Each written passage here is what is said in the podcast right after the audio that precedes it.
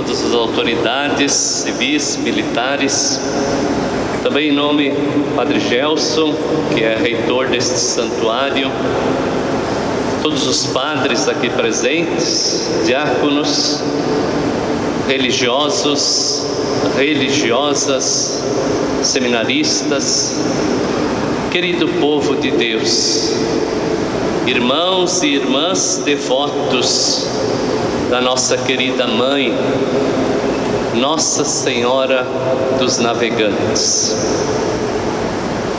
Nós estamos na casa dela. Nós viemos aqui pedir, agradecer, para que ela nos ajude em nossa caminhada de fé. Ela merece todo o nosso amor, toda a nossa admiração. Maria, entre todas as criaturas humanas, foi sempre a mais unida a Deus, a que mais intensamente participava da sua vida divina. Isso a fez e a faz a melhor de todas nós. Por isso, serve-nos de exemplo. Maria é exemplo na nossa caminhada da fé, na procura de cada um, na vivência da sua fé, na proximidade para com Deus, na vivência e na disposição para servir os irmãos, na defesa da vida, a vida que está tão banalizada hoje. Maria serve de exemplo de proteção da vida, proteção da nossa família, proteção da nossa comunidade, proteção do nosso país. Por estar estreitamente unida a Deus, ela é quem mais nos ama e mais também se interessa por nós. É a mãe que olha com especial carinho a todos os seus filhos, independente de quem seja, seja criança, seja jovem, seja adulto, a mãe não tem preferência. Ela olha, acolhe, trata com carinho a cada um de nós. O amor a Maria é sempre um caminho de compromisso, um compromisso com os demais, especialmente os mais necessitados Maria nos ensina isso, a nos aproximar do nosso irmão. Lembram quando, na gravidez da sua prima Isabel, ela logo saiu e foi ao encontro prestar o seu serviço? Esta deve ser também a nossa atitude, estarmos abertos à necessidade também do nosso irmão. O olhar de Maria nos ensina a olhar os que naturalmente olhamos menos e que mais necessitam desse nosso olhar, desta nossa presença. Lembramos daqueles que estão sozinhos muitas vezes. Lembramos dos doentes, os que não têm com quem conviver e nem viver os que não conhecem Jesus, os que não conhecem a ternura, o amor da mãe, os que estão mal, os que estão à margem. É este o pedido da nossa mãe. E nós que aqui estamos, nos colocamos nesta atitude de acolhida deste pedido desta mãe. Como nos diz o nosso Papa Francisco, que não nos roubem este olhar de ternura, este olhar que nos fortalece, que nos faz forte, que nos faz solidários. É através deste olhar da mãe que nós descobrimos como ela agiu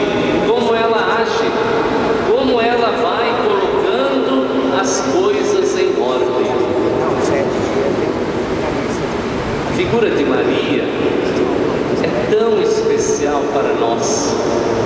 Logo nós ligamos com a nossa mãe terrena, mas ela é muito mais. Por isso nós devemos sim ouvir esses seus ensinamentos e procurarmos colocar em prática a vida, jeito de Maria também em nossa caminhada. Hoje a igreja também celebra festa da apresentação do Senhor. Nós ouvimos há pouco no relato do Evangelho, Jesus é a luz que ilumina os povos, que ilumina as nações, é o encontro do Messias com o seu povo.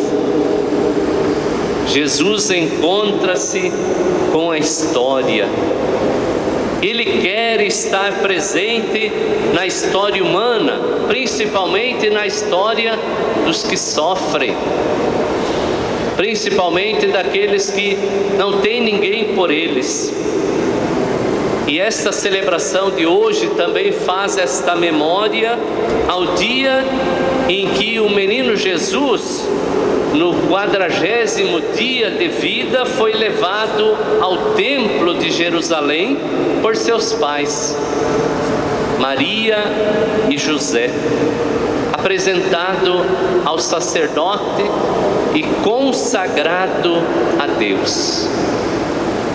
Quando nós estávamos para iniciar a celebração, muitos vieram pedir a bênção.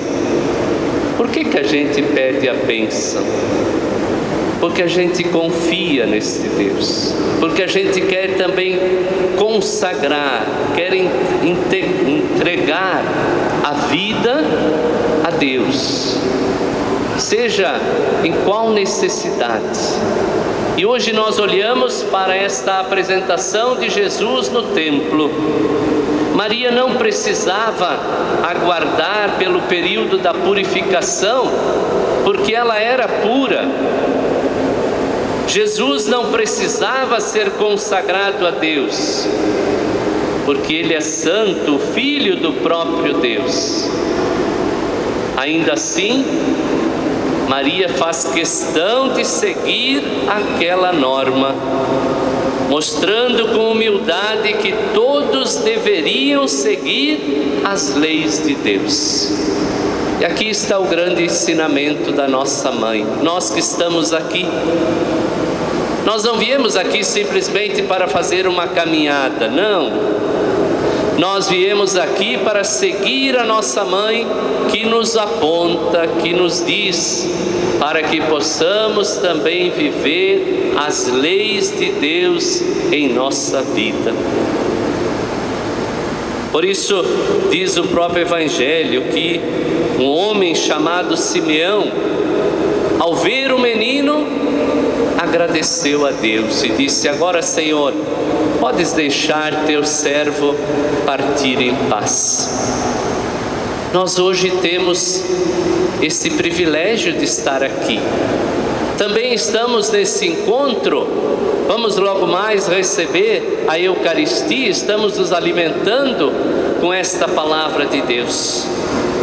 O louvor e a alegria de Simeão e de Ana se prolongam na igreja, que continua a proclamar que Jesus é a luz de todas as nações.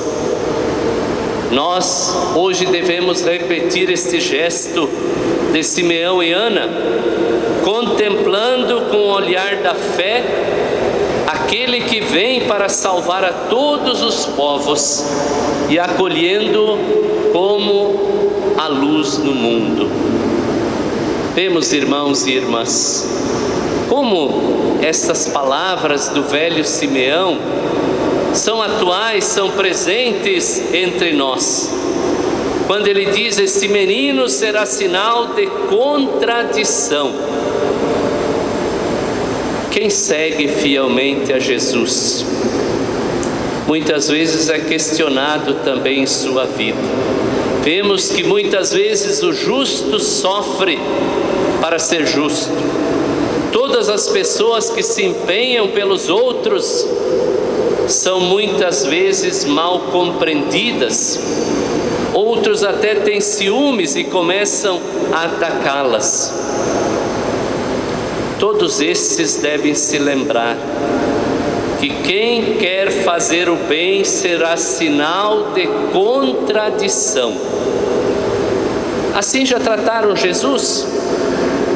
Assim vão tratar também aqueles que o seguem fielmente. Por isso, hoje, nós devemos ser como Jesus, nos encontrar com a história, ajudar os pequeninos, os idosos, os pobres, para imitá-lo em nossa vida. É a festa da luz. Hoje, a missão de cada um de nós, devotos de Nossa Senhora dos Navegantes, é apresentar Cristo ao mundo, sendo testemunhas da luz para iluminar os que caminham nas trevas.